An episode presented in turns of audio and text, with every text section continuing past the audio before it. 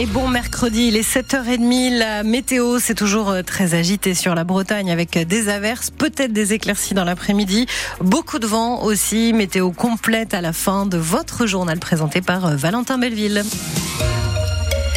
Il avait lancé un appel à l'aide avant le réveillon de la Saint-Sylvestre. Christian Brice, délégué régional de l'Association des médecins urgentistes de France, s'inquiète de l'état des services d'urgence en ce début d'année 2024. Il est médecin aux urgences de Saint-Brieuc, un service qui euh, a subi de plein fouet la fermeture de nuit des urgences des autres hôpitaux bretons.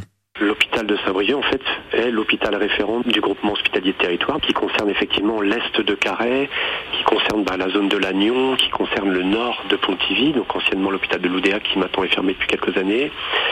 Et donc en fait on arrive, si vous voulez, à un effet de saturation euh, qui dépasse euh, euh, des prises en charge correctes. On a une vraie baisse de l'accès aux soins pour les patients et, c'est vrai que c'est dramatique en période virale que le Covid ou la grippe là qui sont vraiment en pic là maintenant depuis quelques jours et quelques semaines. Toutes nos structures là sont totalement défaillantes et en fait sur des causes uniquement financières qui sont liées au ministère bah, du budget hein, et de Bruno Le Maire, en fait on est en train de, de laisser en fait les gens dans l'abandon le plus complet sur le plan médical en termes de territoire. Situation particulière particulièrement compliqué, d'autant plus aujourd'hui avec la fermeture des urgences de Pontivy en journée, et ce pour 36 heures. Le service régulé euh, déjà depuis euh, des mois la nuit l'est jusqu'à demain matin 8h30. Seules les urgences vitales sont prises en charge. Pour le reste, il faut appeler le 15 avant tout déplacement aux urgences de Pontivy.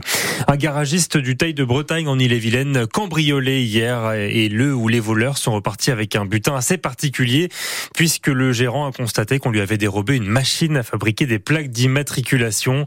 Une enquête a été ouverte, mais il n'y a pas eu pour l'heure d'interpellation.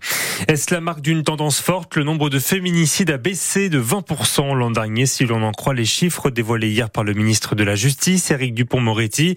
Un garde des Sceaux qui se garde pour autant de tout triomphalisme, Pierre de Cossette. L'an passé, selon les décomptes de la justice, 94 femmes ont été tuées par leur conjoint ou ex-conjoint. Le chiffre est encore provisoire, il sera consolidé dans les prochaines semaines et donc susceptible d'augmenter un peu au gré des appréciations des enquêteurs et des magistrats. Mais après une baisse très légère en 2022, celle de 2023, si elle se confirme, prend une tournure plus marquée, moins 20% avance Éric Dupont-Moretti, partagé entre le sentiment, dit-il, que c'est très loin d'être satisfaisant et l'impression que l'engagement de la justice pour endiguer les féminicides porte ses premiers fruits. Alors que des pôles spécialisés dans les violences intrafamiliales viennent de voir le jour dans les 164 tribunaux français, le garde des Sceaux compte aussi sur le déploiement de téléphones grave danger et de bracelets anti-rapprochement pour maintenir cette dynamique de baisse alors qu'un collectif a déjà dénombré deux féminicides sur les deux premiers jours de l'année 2024. Pierre de Cossette, collectif et association féministe justement qui dénonce par ailleurs des chiffres sous-évalués en ce qui concerne les féminicides recensés en 2023 par le gouvernement.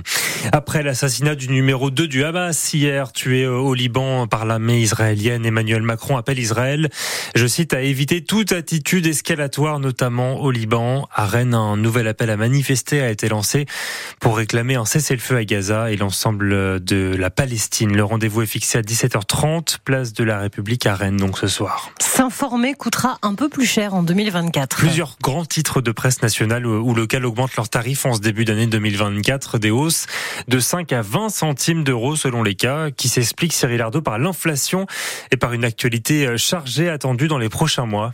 C'est 20 centimes de plus pour le quotidien le plus populaire, Le Monde. Même augmentation pour le journal économique Les Échos ou pour le catholique La Croix. Hausse aussi, mais plus limitée. 10 centimes pour le journal sportif L'équipe. Même chose pour des journaux locaux comme l'Est républicain, Le Progrès ou le Dauphiné libéré. Enfin, Ouest France, le quotidien régional le plus lu en France, augmente lui de 5 centimes.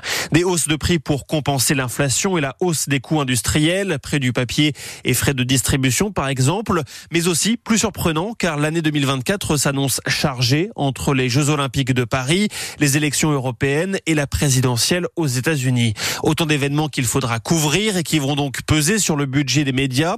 Une position assumée par les différents titres de presse.